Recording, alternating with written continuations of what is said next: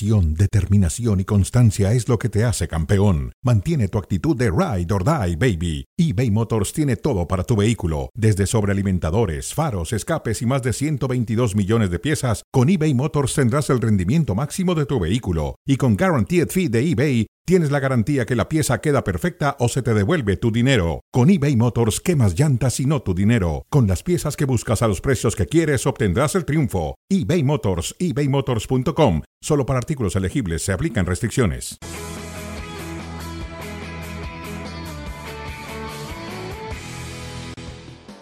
Qué gusto que nos acompañen. Inició la jornada 2 de la liga y lo vamos a discutir aquí en esta emisión de Fuera de Juego. Fecha 2 con el triunfo del Villarreal ante el Mallorca y con el Valencia que ocupa el primer puesto. Yo sé que es muy pronto, pero para como ha sido otro verano muy convulso para el equipo Rubén Baraja, el que estén ahí con dos eh, triunfos de dos posibles, es desde luego refrescante para la gente en Estalla. Paco Gabriel, ¿cómo estás? Qué gusto verte. Muy bien, muy bien, sí, igualmente, sí, para, para Valencia se vale, ¿no? Por lo menos que le tomen una foto ahí al inicio de la temporada, y después de lo que sufrieron la anterior y bueno, eh, disfrutar de estos momentos de charlar de fútbol, desde luego con el buen Alex Pareja. Con el gran Alex Pareja, quien eh, saludaremos en un instante, vamos a comenzar con lo mejor del partido entre Mallorca y Villarreal. Y la verdad es que primer tiempo muy, muy difuso, muy poco claro, sin tantas llegadas de riesgo. Un Mallorca que volvió a apostarle, a dejar sus... Eh, incorporaciones, sus juguetes nuevos en la banca, Sergi Darder, Samu Costa, se quedaron ahí en la banca, entraron de cambio en la segunda mitad, se lesionó su capitán Antonio Raillo, tuvo que entrar en su lugar Gio González, eh, ojalá no sea de gravedad, pero el tobillo izquierdo se le maltrató en una, en una jugada eh, muy lamentable y al minuto 61 cae la única anotación. Eh, sí, un descuido, ¿no? un tanto circunstancial, pero también me parece que no reacciona correctamente el equipo de Javier Aguirre, la defensa en esta pelota parada, la defensa de Mallorca. Lo sufre, lo sufre mucho honestamente. Va a ser muy complicado para el equipo de Javier, sobre todo porque las expectativas, por más que se diga que no, eh, serán muy altas. Sí, Rajkovic primero evita un autogol que pudo darse por un rebote a Vedad Morici y el que termina empujándola es Gerard Moreno. Una muy buena noticia que Gerard Moreno haya marcado su primer gol de la temporada. Entrenadores extranjeros con más partidos dirigidos en la historia de la liga, ahí ya aparece Javier Aguirre, vean junto a qué nombres, los Toshak, Pellegrini, Cholo Simeone, entre otros. No se puede decir que el equipo no lo haya intentado hasta el fin. Es cierto que buscamos, es cierto que ah, fue determinante el gol en balón detenido. Hasta, eso, hasta ese momento no habían tenido jugadas claras de peligro. El equipo estaba, tampoco nosotros, pero había estado para un partido muy, muy táctico, muy apretado. Y ya el gol de alguna suerte nos obliga a cambiar y a dejar espacios y un poquito se vuelve loco esto. Ellos tienen mucha calidad y no pudo ser. Pero yo coincido contigo, el esfuerzo, la lucha, yo creo que la gente se va triste a casa, pero de alguna manera con el equipo que tiene creo que eh, dimos la cara. Eso sí es lo que más me preocupa. Hoy en este momento lo que más me preocupa es, es, Antonio que, que, bueno, que, que, parece tiene mala pinta. Esperemos que, que me equivoque yo o el doctor en su diagnóstico. Hay que hacerle placas de dónde está en el vestuario, ya está con muleta, vamos a ver en el hospital. Es cierto que no es agradable perder en casa, pero bueno, al final de cuentas esto es muy largo, son 38 partidos y hoy fue una pena por la afición, como dices, por el esfuerzo de los chicos, pero creo que Villarreal es un gran equipo y bueno, venía a por todas y en un balón de tenis fue la diferencia. Comencemos con el Mallorca, Alex, porque si bien es cierto, perdieron a Kang In Lee, que se fue al Paris Saint-Germain, también hicieron un gran esfuerzo por traer algunos futbolistas. Darder va llegando, pero es el fichaje récord en la historia del Mallorca. Samu Costa también lo cerraron poco antes. Eh, yo creo que será cuestión de tiempo para que puedan entrar en la sintonía de lo que pretende Javier, ¿no? Hoy son relevos futbolistas como estos dos que mencioné, como el canadiense eh, Larán, que más adelante pueden incidir de una mejor forma. Sí, sí, has eh, casi clavado el comentario que dice en Sport Center, seguramente sin saberlo. Es, eso es lo que yo considero que es el mayor que esta temporada. No te vi, una cuestión de tiempo, simplemente. No te vi, solamente me tocó No me viste, no, pero, estamos igual, estamos en sintonía. No, no te vi, pero sí me tocó sí, sí, estamos en sintonía, sí. Está claro, es eso. Yo, lo interpreto como eso. La plantilla del Mallorca, hay que esperar a ver qué es lo que pasa con, con Raillo, que es una pieza clave en la defensa de tres centrales de Javier Aguirre. Pero, pero, yo creo que es una cuestión de tiempo simplemente, porque tiene mejor plantilla. No solamente Sergi Dardé, que es un centrocampista espectacular, sino Omar Mascarell también, que viene a hacer dos temporadas muy buenas en el Elche, que es un pivote recuperador muy bueno. Eh, lo de Kyle Larin, a la que establezca un poquito de química con Vedat Murici, son las torres gemelas estos dos en ataque, ¿eh? o sea, son, pueden ser una sociedad, pero vamos, eh, impresionante en, primera división. Si mantienen a Chaume Costa a la banda izquierda, o sea, tienen buena plantilla en definitiva. Rajkovic es un muy buen arquero también. A mí me extraña este inicio un poquito lento, pero yo estoy seguro de que el Mallorca va a ir a más, porque tiene mejor plantilla que el año pasado y porque siguen jugando a lo mismo que la temporada anterior. Sí, efectivamente. Y le tendrá que encontrar el modo, Javier Aguirre, Paco. Tiene una manera muy definida de jugar, eh, esperar al rival, aún siendo locales. Y mira que si en algo se hicieron fuertes la temporada pasada fue justamente en Son Moix. Ganar, le ganó los dos partidos al Villarreal, tanto, tanto en la cerámica como en Son Moix. Sólidos en casa, hoy perdieron ahí, pero saben muy bien a lo que juegan. Esperar, ser dinámicos en, eh, los contragolpes, pero yo no sé qué tanto tiene que modificar su estilo de juego con estos nuevos futbolistas. Ahí está el tema. Ahí está el tema. Yo coincido en el plantel, lo que tú mencionabas, lo que mencionaba Alex. Yo coincido plenamente que es un muy buen plantel. Es mejor que el de la temporada pasada. Eso no garantiza que le vaya a ir mejor a Mallorca. Javier ha demostrado en su carrera que cuando esperas menos de él, cuando esperas menos de su equipo, las expectativas son menores, su perfil es bajo, le va mejor. Después, cuando las expectativas y la obligación crece, no siempre le va bien. No, va a ser una temporada fácil para, Javier, inclusive ya lo veo hasta en las declaraciones, incómodo siendo el inicio del torneo. Eh, habrá que ver, habrá que esperar, pero, pero yo sí creo que, que va a ser una temporada mucho, muy complicada para Javier, ojalá me equivoque, pero no, no, no creo que le vaya a ir. No creo que consiga los puntos, para acabar pronto, que, consiga los puntos que consiguió el año pasado. Vaya, pues eh, ojalá logre la salvación casi tan pronto como lo hizo la temporada pasada, que eso sí fue algo muy importante. Y lo dijo en la víspera de su primer partido contra Las Palmas. El objetivo es evitar el descenso. Para el Villarreal creo que tenemos otras perspectivas, estarás de acuerdo Alex. Hizo una terrible pretemporada el Villarreal. Se comió, estoy hablando de memoria, 17 goles en los 7 partidos que tuvo de pretemporada, solamente ganó uno. Eh, había perdido contra el Betis sin jugar tan mal, pero admitiendo un gol en la recta final del partido. Y ahora saca el resultado en una cancha complicada. Y creo que la merecieron. No sé qué opinas. Sí, sí, la, merecieron. Al final se la llevan por, un, por una jugada de rebote y donde aparece normalmente el jugador más listo de todos, que es, que es Gerard Moreno, ¿no? Eh, sí que se ha merecido por, por la propuesta de los dos equipos, porque tú cuando ves a un Mallorca-Villarreal ya sabes que el Mallorca va a ir a defender y que el Villarreal con Quique Setién va a ir a proponer. Pero dentro de lo que hablábamos del Mallorca, que tiene mejor plantilla que el año pasado, el Villarreal tiene peor plantilla. Es que ha perdido a Pau Torres, que se ha ido a la Aston Villa, ha perdido a Nico Jackson, que se ha ido al Chelsea, ha perdido a Samu Chukwese, que se ha ido al, al Milan. Y ahora, eh, eh, el, fichaje es Bereton Díaz, que viene del Blackburn Rovers en segunda división. Entonces, hay que tener también las expectativas eh, acorde a, cómo está la plantilla del Villarreal. Está jugando Jorgensen de arquero porque Reina tiene ya 41 años. Entonces, es, yo creo que esta temporada va a ser más complicada de lo que la gente cree para el Villarreal. y, y, aquí que se tiene, que el año pasado ya, durante un tramito de la temporada, cuando sustituía a una Yemery se lo miraban así de refilón, como diciendo, no sabemos bien bien cómo va a acabar eh, resultando esta apuesta, pues cuidado porque tiene las mismas dudas en el inicio de, esta temporada. No creo que vaya a ser una campaña fácil, pero eso sí, el Villarreal depende más que nunca esta, esta temporada del estado de salud de Gerard Moreno. Si Gerard Moreno está bien, aún pueden hacer algo. Si no está bien, ese equipo se puede caer, pero en picado. Sí, cada jugador que llegó al Villarreal me parece inferior en calidad a esos que menciona Alex que se fueron. Porque llegó Sorlot, y bueno, Sorlot es lo que es, es un tanque de metro 95 que va bien por arriba, etcétera, pero, pero tiene sus limitaciones. Iliasa Comás también llegó, es un futbolista que, que pues está todavía en formación, ¿no? Eh, entonces eh, el Villarreal no, no está tan bien como la temporada pasada. Vamos viendo cómo se dan las cosas para un equipo que va por decimosexta ocasión a competencia europea.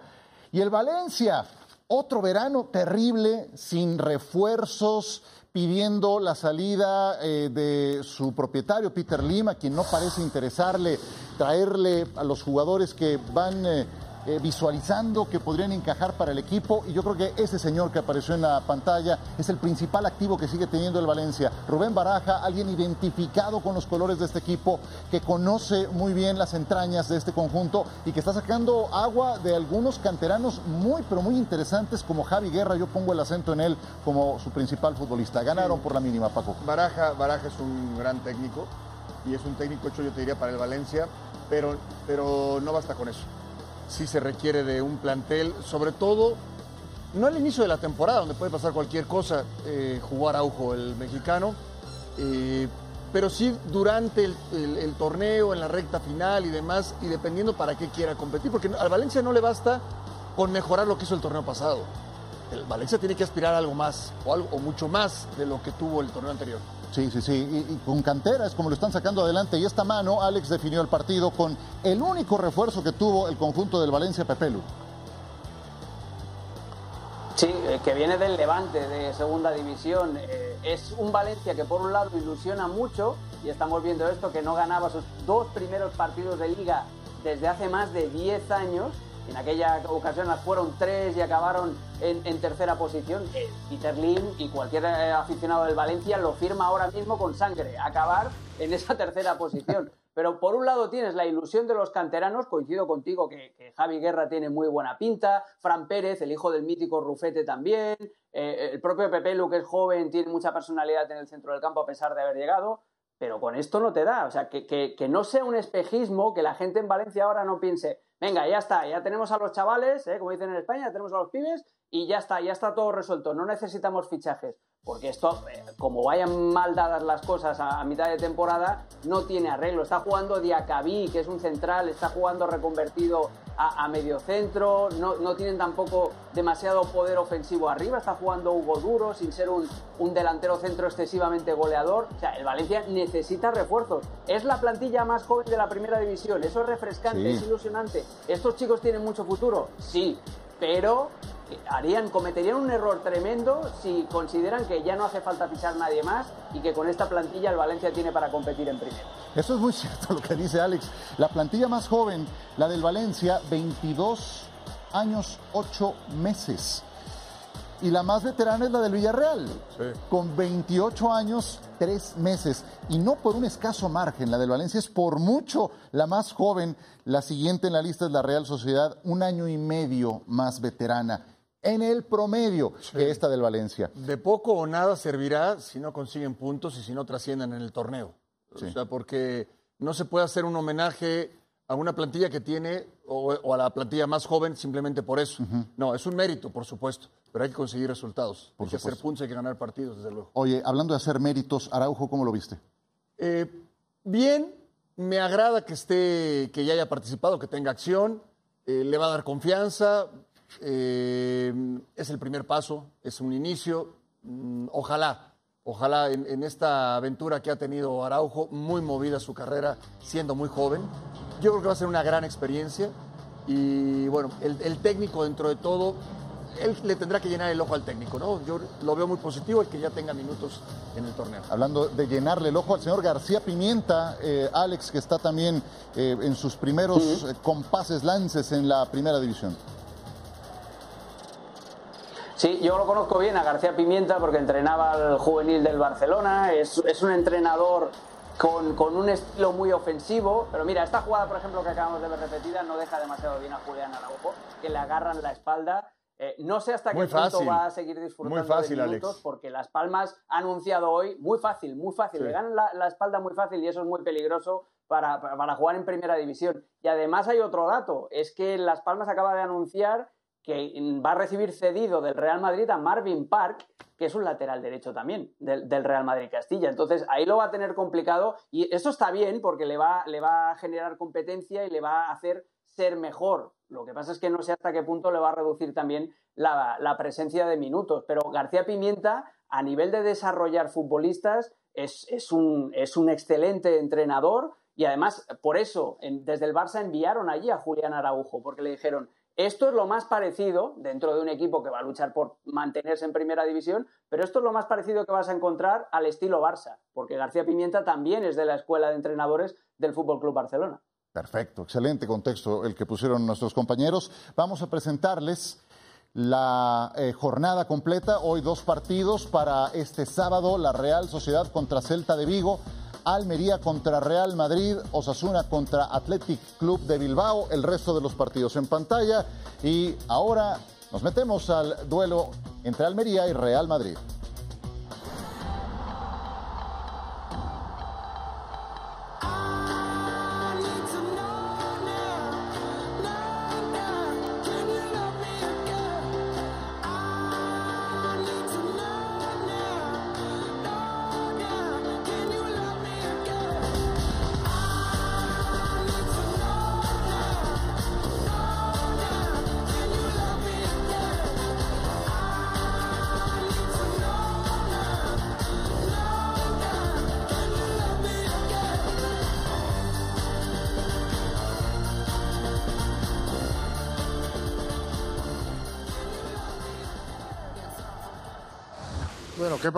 Se está adaptando muy bien la primera semana de trabajo con sus nuevos compañeros. Eh, ha mostrado lo que ya conocemos, mucha calidad, mucha personalidad en la portería. Por el hecho que se está adaptando, mañana seguimos con Lunin, que lo ha hecho bien en Bilbao. Eh, en los próximos partidos veremos. Para mí, Vinicius es uno de los mejores, si no el mejor en este momento. Eh, todo el madrilismo piensa esto. Eh, creo que para Vinicius esto es más que suficiente. No tiene que buscar algo para ser motivado más. Es muy motivado eh, y creo que lo va a mostrar. No, no nada, nada, nada me sorprende. Nada. No hay nada que me pueda sorprender en el fútbol.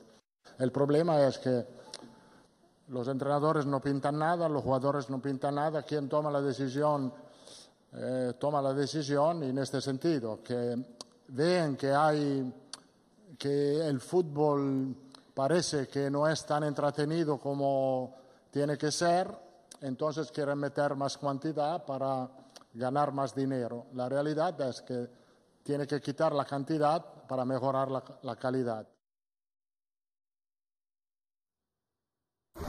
Ah, hablo de todo, Carlo Ancelotti. Y a ver, vamos a entrarle por ahí, por esta última, porque se había referido con su peculiar estilo, Javier Aguirre, en todo esto de meter cámaras al vestuario, los micrófonos En, las, en las charlas con los jugadores, y decía, pues siempre le tirábamos a parecernos a la Liga Premier y ahora parece que nos queremos parecer a la Kings League.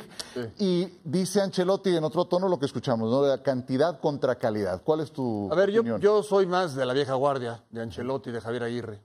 A mí el, tema de las cámaras, por ejemplo, en los vestuarios, no lo consigo. Cuando es algo espontáneo, perfecto. Cuando ya está, hay una predisposición, en lo absoluto. Eh, y después dice Ancelotti, no me sorprende nada, a mí tampoco. A mí tampoco, no deja de sorprenderme, o mejor dicho, ya me sorprende, ya, ya vi todo lo que tenía que ver y ya escuché todo lo que tenía que escuchar, no me sorprende. Es, en esta eh, voracidad por ganar más dinero, más partidos, más promoción, eh, al final no son máquinas los futbolistas.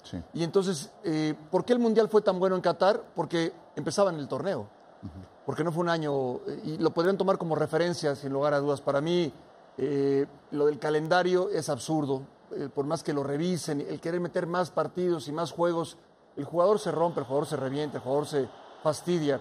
Coincido plenamente con lo de Javier, lo que dijo, y coincido plenamente con lo de Ancelotti. Sí, bueno, y la parte de la calendarización, Alex, especialmente para un Real Madrid que si ya parecía estar corto en su plantilla la temporada pasada, pues ahora en el arranque perdió a Courtois, perdió a Militao, lo de Mbappé no se está cuajando, entonces como que empezó muy cuesta arriba en ese sentido para Ancelotti. Claro, es que, es que Ancelotti está viendo con la, está conduciendo con las luces largas y está viendo eh, toda la carretera que tiene por delante, ya se le han caído dos muñequitos y espérate, porque la, la epidemia, la plaga de cruzados rotos o de lesiones musculares largas, este año, después del, del esfuerzo brutal del Mundial del año pasado, eh, romper el calendario natural del futbolista, etcétera, etcétera, este año vamos a ver un montón de lesiones y tiene toda la razón del mundo. Eh, esto es pues, pues lo mismo, o sea, si tú tienes eh, una pizza y, tú, en vez de tienes una pizza de este tamaño y con la misma masa y con los mismos toppings, lo quieres hacer más grande, pues tienes un problema, que la pizza va a ser menos sabrosa. Y eso es exactamente lo mismo. Y en el fútbol, ¿qué pasa? Que en vez de mantener la pizza eh, en un tamaño normal, la están haciendo familiar, mega familiar, party. Y en vez de arreglarlo y meterle más toppings o lo que sea, no, no, lo que hacen es simplemente hacer el anuncio de la pizza o la caja de la pizza más bonita. No, déjate de tonterías de, del vestuario, de camaritas, de la Kings League, que estoy totalmente de acuerdo con, con Javier Aguirre, y, pero ocúpate de la calidad del producto allí donde tiene que, donde tiene que realmente resaltar, que es en el paladar. ¿eh? Cuando, cuando tú te la comes, cuando tú consumes el fútbol, cuando estás viendo el partido, el resto son añadidos, toppings, pero si la pasta de la pizza es mala, eh, o, la estiras demasiado, pues ya no puedes. No, no, no tienes un buen ingrediente, no tienes un, ¿eh? buen plato que ofrecer. ya me dio hambre, ya me dio si te dedicas simplemente, no así, te dedicas. claro, es que a las horas que son amigos tengo la panza que parece Godzilla. Ya Oye, Ciro, lo, que sí, Alex, eh, los ejemplos de Alex siempre son, ¿no? En, en, tema de películas, series, música, música arte culinario, todo espectacular. El que no entienda lo que, lo que explica Alex, ya no hay manera de explicárselo. Sí, bueno, está, yo les digo la verdad a mí me gusta, a mí sí me gusta. Será porque yo llevo toda mi vida viendo la NFL y esto es muy común en la NFL. Sí, de acuerdo. Eh, yo entiendo la parte del vestidor, pero a mí lo que me encanta es que durante la pausa de hidratación escuchas, escuches todo lo que se, lo que se dice eso, eso del entrenador. ahí coincido. Esa eh, parte me parece más espontáneo, me parece, Ciro, me parece más espontáneo lo de la hidratación y todo. El tema del vestuario, lo que se platica, lo que se dice cuando no es espontáneo, a mí no me sabe igual. Sí. Ahora, donde sí tiene toda la razón Ancelotti es en eso de querer recuperar y alargar el tiempo para que sea más eh, minutos activos y no sé qué. Bueno, ya vimos el bodrio que fue el Getafe de contra acuerdo. Barcelona. Decía Alex, rápidamente, retomando lo que mencionaba, lo de eh, las lesiones que hoy tienen algunos futbolistas tiene que ver con que no tuvieron el descanso adecuado o suficiente, ni la preparación en la pretemporada, con toda la temporada que se vino el torneo anterior, el año pasado. Tiene que ver. Oye, necesito otro central en Madrid porque no los veo muy convencidos a entrarle a ese tema, ¿eh? Yo creo que sí. Después de lo debilitado. Sí, porque es su, defensa más fuerte. Va a ser bien complicado, ¿eh? Muy complicado. Se le van los jugadores, quizás los tres más importantes, tomando en cuenta que Modric y Kroos son lo que son, pero su central, su goleador, su portero. Caray. Sí, caray. Eh, por lo pronto, eh, Alex, para el partido contra Almería, la principal duda parece ser Camavinga, que trae una sobrecarga muscular y es duda, tal parece que está entre él y Luka Modric para tomar ese puesto en el medio campo, ahí con Bellingham por detrás de Rodrigo y de Vinicius. Eh, ¿Cómo ves este partido contra Almería en el Juegos del Mediterráneo? Es, un partido complicado porque siempre que van equipos como el Madrid o como el Barça a canchas que no están acostumbradas cada año a ver equipos de primera, pues es el, es el partido del año para, para los equipos locales. Además, el Almería arrancó con derrota en casa 0-2 contra el Rayo Vallecano, se va a tener ciertas eh, urgencias y hay una diferencia muy grande entre que juegue Camavinga o que juegue Tony Cross. Eh, Camavinga es la misma presión que a mí me encantó, el heavy metal que practicó el Real Madrid en la primera parte en San Mamés, y Modric es un vals, Modric es un violinista. Entonces ahí hay una diferencia muy grande y en el tema físico el Almería sí que te puede apretar si, si tú no sales bien preparado. Eh, yo creo que hay una diferencia de calidad enorme. Eh, está Sergio Arribas, que es un ex del Real Madrid, que acaba de fichar para el Almería para las próximas seis temporadas, que es el detallito de calidad pero yo creo que hay una diferencia enorme. Eh, el Real Madrid no debería de sufrir en Almería, como ya sufrió el año pasado, en ¿eh? la primera jornada. Fue un golazo de David Alaba de falta el, que decidió el partido. Cierto, cierto. Eh, y bueno, a todo esto también habló de Vinicius, que ni siquiera estuvo, ya no digamos en la terna, a mejor jugador UEFA, no ni siquiera estuvo entre los 10 principales, ¿no? Y eso pues también recibió un comentario de parte de Carlo Ancelotti en ese collage de declaraciones que les presentamos al inicio de este segmento. Y este partido lo tendremos por esta misma plataforma. Acompáñenos, ESPN Plus, ESPN Deportes, Unión Deportiva Almería contra Real Madrid, sábado una de la tarde, hora del este. La liga continúa por ESPN. Y la que ya empezó también es la Bundesliga con el duelo entre Werder Bremen y el Bayern Múnich. ¿A qué paliza se llevó el Werder Bremen? Ahí apareció Harry Kane y desde el minuto 4 Leroy Sané con la asistencia de Harry Kane para el 1-0, Paco. Sí, lo más parecido a Lewandowski, no lo digo de ahora, lo digo de siempre, es Harry Kane, en todo sentido. Cómo genera, cómo juega, cómo define, cómo construye, yo creo que le va a ir muy bien, va a ser un temporadón para mí para el Bayern Múnich y desde luego para Harry Kane. ¿Cómo se genera sus propias oportunidades? Harry Kane también eh, es, un gran definidor, pero también sabe, eh, Alex, encontrar el camino del gol por sus propios recursos. Es, eh, esto es lo que dice Paco, es lo más parecido a Lewandowski. Bueno, mira, es lo más parecido a si Lewandowski y Benzema tuvieran un hijo. Es, es, lo mismo, o sea, tiene las cualidades de los dos. La inteligencia posicional, cierto es, cierto es, de verdad.